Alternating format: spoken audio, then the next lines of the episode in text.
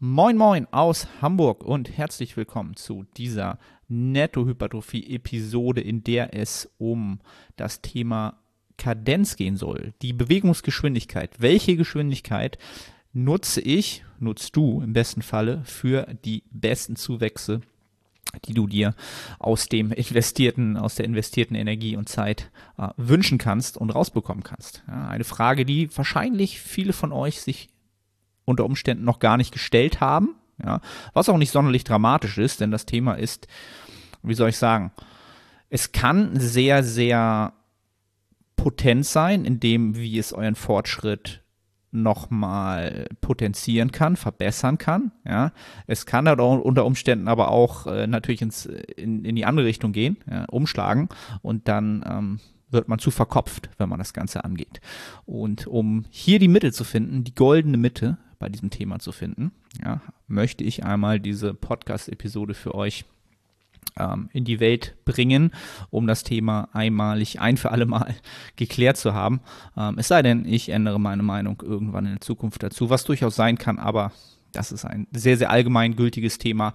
Und bevor wir ähm, hier weiter oder bevor ich hier weiter rede, ist es wahrscheinlich am sinnigsten wieder, das, was wir am Anfang immer machen, erstmal grundsätzlich zu klären, worüber wir überhaupt sprechen. Ja, also das Tempo oder die Bewegungsgeschwindigkeit äh, ist nichts anderes als das, wie du entsprechend eine Übung ausführst. Ja, es gibt verschiedene Phasen einer Übung, die man einteilen kann und ähm, dort kann man bestimmte Kadenzen nennt man das. Ja, also im, im, in der Fachsprache, in der Sportwissenschaft würde man das die Kadenz äh, der Bewegung nennen. Also nichts anderes, in welchem Tempo bewege ich die mechanische Last von A nach B.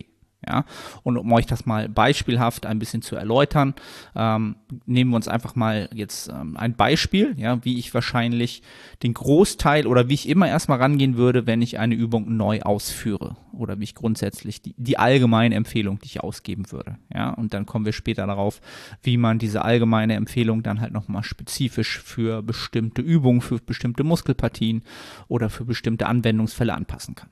Ja, aber das Grundbeispiel ist folgendes. Ja, ähm, wir nehmen jetzt einfach mal die Phasen, die wir haben. Es gibt immer eine exzentrische Phase, das heißt die ablassende Phase, in der ihr das Gewicht ablasst. Ja, jetzt nehmen wir uns mal beispielhaft den Bizeps Curl. Ja, wenn ihr ähm, entsprechend die Last ablasst, ja, ähm, dann habt ihr die exzentrische Phase, ja, die, die bremsende Phase.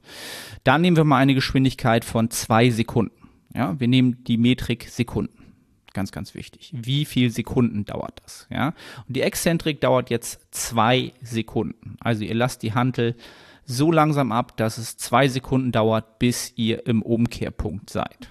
Ja, der Umkehrpunkt ist dann unten erreicht. Ja, bei einem Bizeps Curl, wenn ihr sie jetzt, sagen wir mal, ganz klassischerweise mit einer Kurzhantel stehen macht, dort, wo der Ellbogen wieder gestreckt ist. Ja, das ist der Umkehrpunkt. Dort machen wir eine Pause oder machen wir erstmal gar keine Pause, sagen wir es mal so. Der Umkehrpunkt liegt bei null. Ja, dort ist keine aktive Pause vorhanden, sondern ihr kontrolliert den Umkehrpunkt, geht aber sofort in die nächste Phase und das ist die konzentrische Phase, ja, indem ihr die Last überkommen müsst, ja, indem der Muskel die meiste Arbeit hat, wieder von A nach B zu kommen. Ja, was bei dem Curl jetzt einfach ist, durch den Hebel, den Unterarm, je weiter er quasi vertikal zum Boden wird, desto länger wird der Hebel und desto mehr muss der Muskel arbeiten, dass die Handel noch äh, weiter nach oben wandert. Ja. Oben gibt es natürlich auch wieder einen Umkehrpunkt. Ja, den würde ich dann tatsächlich auch mit einer, ja, sagen wir mal, einer einsekündigen Pause, ja, dass man quasi eine komplette Wiederholung abschließt und dann wieder in die exzentrische Phase zwei Sekunden reingeht. Ne? Also in diesem Beispiel haben wir ähm, das Muster 2, 0, 1, 1. Ja, das sind dann in Gänze vier Sekunden. Das entspricht halt vier Sekunden. Und so lange dauert halt eine Wiederholung. Ja? Und wenn wir jetzt wissen, wie lange eine Wiederholung dauert, dann können wir uns natürlich jetzt auch vor Augen halten, okay, dann haben wir zehn Wiederholungen, dann haben wir 40 Sekunden, die so ein Satz dauert. Haben wir 15 Wiederholungen, haben wir schon eine Minute, die so ein Satz dauert. Ja? Warum sage ich das jetzt? Ähm, weil das im späteren natürlich auch noch in gewisser Weise eine, eine Relevanz hat ja, weil ähm, Biomechanik da natürlich auch mit reinkommt. Ja, wenn ihr jetzt in diesem Beispiel sehr, sehr lange Unterarme habt, ja, dann ist natürlich der Weg länger. Ja, also es dauert viel, viel länger als jemand mit einem kürzeren Oberarm, bis die Hantel von A nach B gewandert ist, also in diese 90 Grad oder knapp darüber. Und dementsprechend wird der Satz natürlich auch länger und die Zeit unter Spannung wird länger.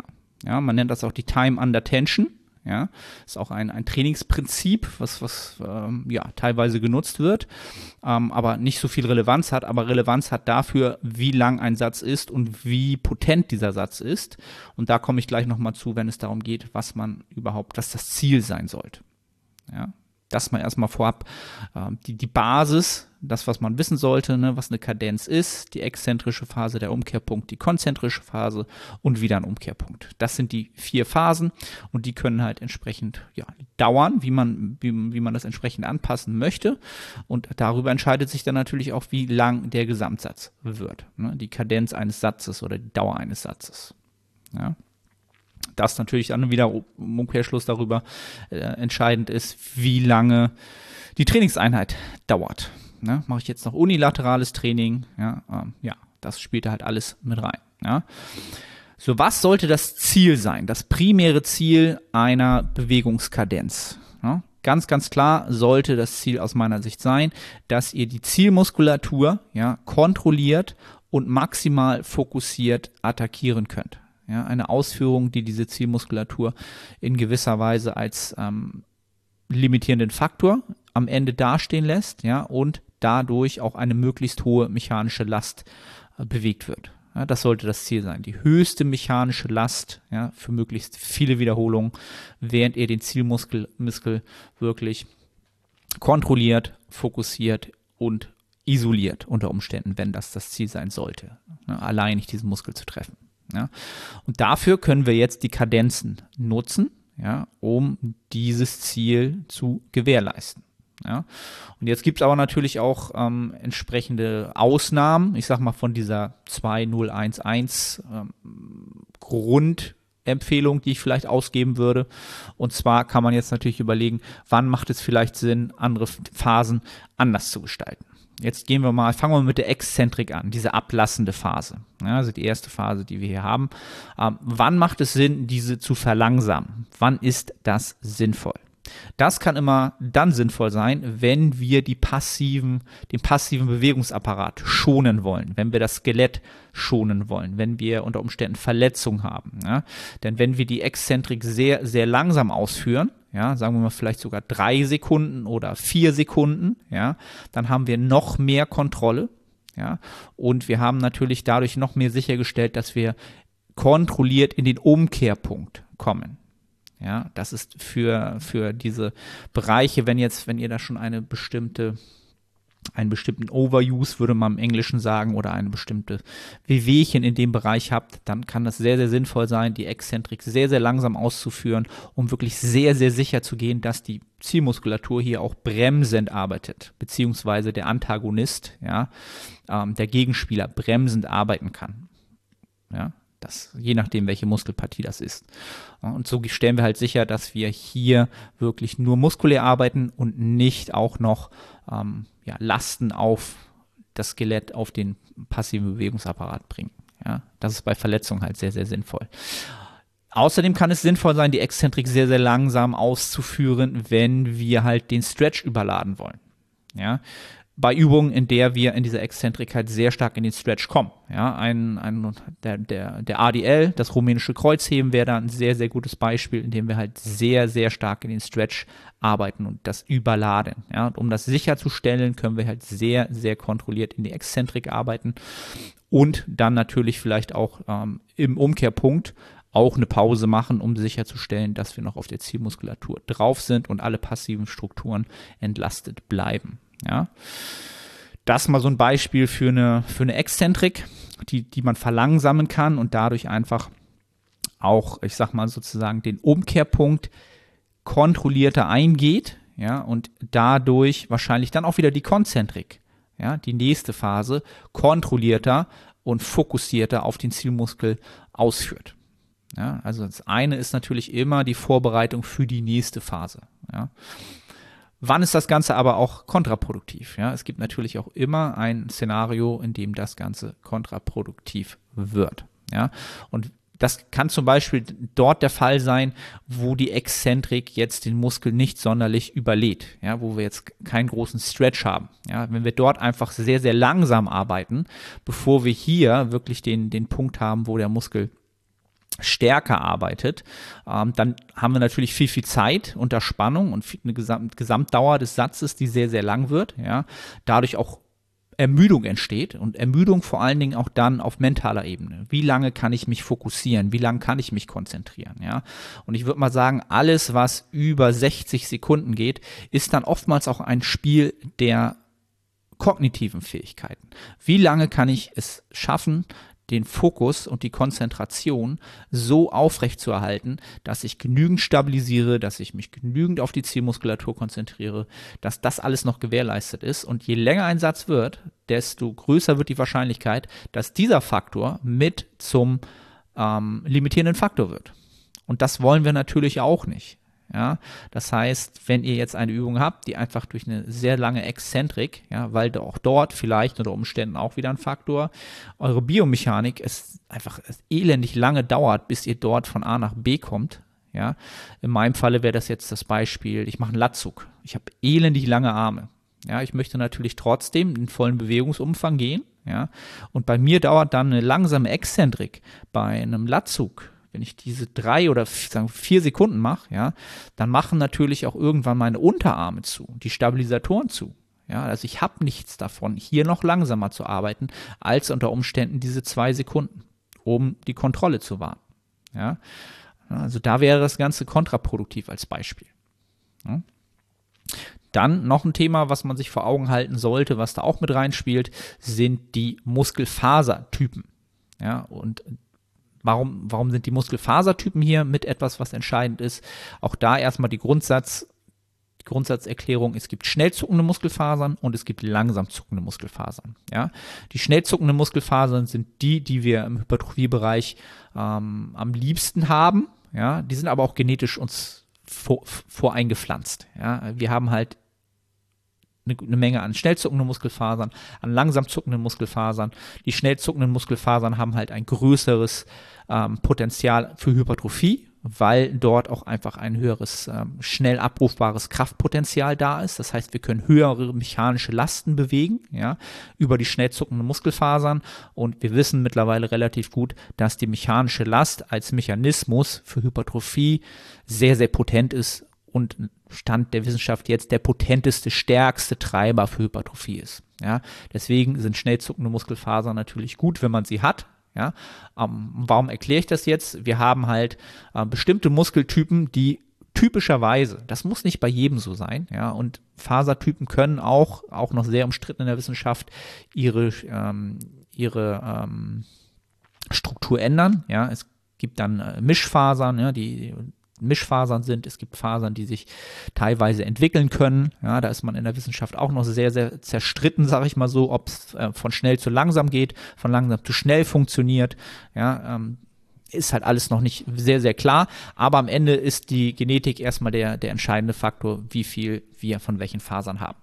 Wenn wir jetzt zum Beispiel Muskelgruppen haben, die eher schnell zuckende Fasern sind, typischerweise, ja, und da nehme ich mal die Brustmuskulatur und den Trizeps, die sehr, sehr oft eher schnell zuckende Fasern sind. Ja?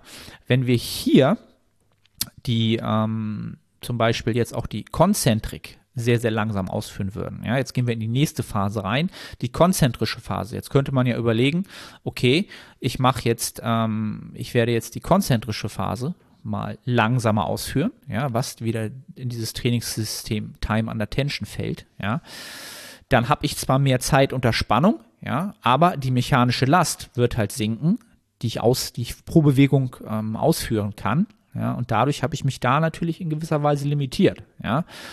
Ähm, und gerade hier bei den schnell zuckenden Muskelfasern, ja, wenn man sagt, man hat jetzt eine Sekunde, ja, für die, für die Konzentrik, was jetzt schon relativ schnell ist, ja, würde ich sogar bei den schnell zuckenden Fasern, wenn die Ermüdung langsam kommt. Ja, also auch hier wieder ganz, ganz wichtig, pro Wiederholung entsteht ein Reiz, aber es entsteht auch ein Kostenfaktor in Form von Ermüdung. Ja, wenn jetzt die Ermüdung kommt und die schnell zuckenden Fasern ermüden viel, viel schneller als die langsam zuckenden Fasern, die für höhere Wiederholungsbereiche funktionieren, ja, dann würde ich die Konzentrik hier sogar noch schneller ausführen und quasi so schnell es geht. Denn ja, oftmals haben wir es so, dass wir die schwerste Phase ist natürlich die, die im Stretch. Ja, da wo wir die, die, der Muskel am meisten Arbeit hat, ja, von, vom, äh, vom Widerstandsprofil. Und hier würde ich dann wirklich, also nicht mit Schwung arbeiten, aber wirklich versuchen, diesen schwersten Punkt möglichst schnell zu überkommen. Ja, also möglichst schnelle Konzentrik auszuführen. Umkehrpunkt natürlich kontrollieren, aber dann eine möglichst schnelle, schnelle Konzentrik bei Druckübungen zum Beispiel, um noch möglichst viele Wiederholungen zu schaffen mit einer möglichst hohen mechanischen Last. Ja. Also da können wir jetzt mal so ein bisschen zusammenfassen. Wir haben die Exzentrik, in der es durchaus Sinn machen kann, ja, die äh, Bewegungsamplitude zu verlangsamen. Dann haben wir den Umkehrpunkt, ja, in dem es auch Sinn machen kann, eine Pause zu machen. Ja, stimmt, das habe ich noch gar nicht besprochen.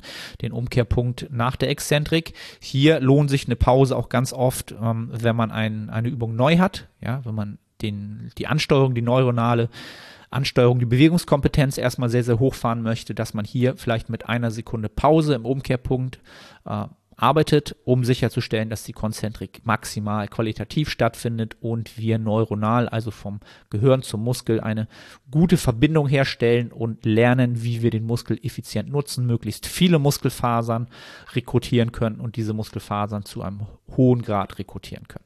Ja, dafür kann es Sinn machen, eine Pause im Umkehrpunkt nach der Exzentrik zu nutzen. Ähm, Gibt es weitere An Anwendungsbereiche? Ne? Muss kurz stocken. Gibt es weitere? Nicht, dass ich hier irgendwas vergesse. Wäre erstmal mein erster, wenn es jetzt um Hypertrophie geht. Ja, also eine Pause von einer, vielleicht sogar zwei Sekunden. Ja, wäre dann vielleicht auch sinnvoll, wenn man halt diese, diesen Stretch vielleicht sehr, sehr stark nutzen möchte oder stabilisierende Muskulatur trainieren möchte, isometrische Spannung. Ne? Bei einem ADL, wenn ihr dort vielleicht in der Exzentrik und im Umkehrpunkt unten zwei Sekunden haltet, ja, dann habt ihr isometrisch natürlich auch sehr, sehr viel Arbeit im Trapez, in den Stabilisatoren, im Lat. Ja, da ist natürlich auch Arbeit, die zusammenkommt. Und wenn man sich dafür stabilisieren möchte, ja, und auch das trainieren möchte, dort stabil zu bleiben, dann für höhere Lasten, wo man im Umkehrpunkt keine Pause hat, kann man das natürlich nutzen, um aus diesen Anpassungen späteren zu profitieren. Ja, das ist auch ein Anwendungsfall. Genau. Dann haben wir jetzt eigentlich alles durch, würde ich sagen. Exzentrik, Umkehrpunkt nach der Exzentrik, Konzentrik und dann gibt es halt noch den Umkehrpunkt äh, am anderen Ende, den man auch immer kontrollieren sollte. Ja. Das ist es, glaube ich, erstmal, was ich zur Kadenz ähm, hier kurz mal zusammenfassen möchte. Essenz des Ganzen ist, finde Übungen, die den Zielmuskel für deine Biomechanik gut isolieren und passe dann die Kadenz so an, dass du eine möglichst hohe mechanische Last möglichst oft bewegen kannst. Ja?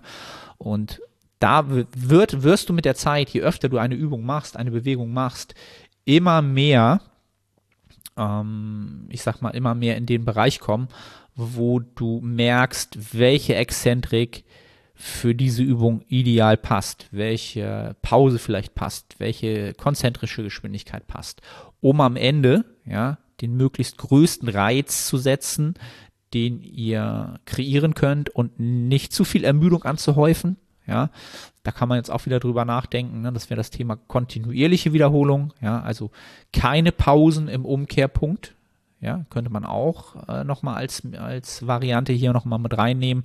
Dann haben wir nämlich natürlich die Zeit, in der wir arbeiten, verkürzen wir pro Wiederholung, ja, um eine Sekunde vielleicht. Ja, und bei zehn Wiederholungen sind das zehn Sekunden. Dann sind es statt 60 Sekunden 50 Sekunden. Ja, und das Herz-Kreislauf-System, zum Beispiel bei einer Beinpresse oder bei einer Hackenschmiedmaschine, sind dann auch wieder ein Faktor, der uns limitieren kann. Und das Thema Fokus, kognitiv, kann dann auch wieder damit reinspielen. Da kann, können dann kontinuierliche Wiederholungen sinnvoll sein. Ja, auch das ist wieder ein, eine, eine etwas, woran man denken sollte, wenn man eine Übung ausführt. Ja, aber das kommt natürlich alles mit, mit den Trainingsjahren. Ich möchte euch aber einfach hier wieder die Impulse geben, dass ihr das schon mal ein bisschen bewusst vor Augen habt.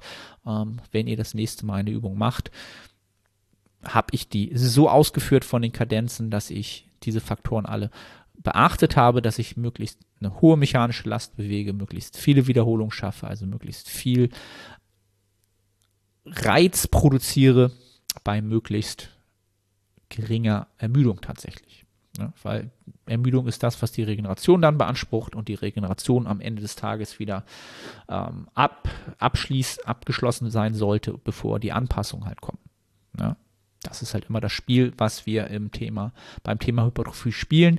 Das ist das Spiel der Überregeneration und das müssen wir halt äh, auf Dauer, ähm, sollten wir auf Dauer gewinnen, um dauerhaft Zuwächse zu haben. Alright. Ich hoffe, das Ganze konnte euch wieder ein bisschen helfen. Wenn es das getan hat, dann geht doch bitte auf die Plattform, die Podcast-Plattform, auf der ihr das Ganze jetzt gehört habt. Lasst eine Bewertung da und teilt das Ganze bei Instagram. Markiert mich, markiert jemanden, der davon profitieren könnte, das gehört zu haben. Und ich bedanke mich in diesem Sinne fürs Zuhören und melde mich bei der nächsten Episode wieder. Bis dann.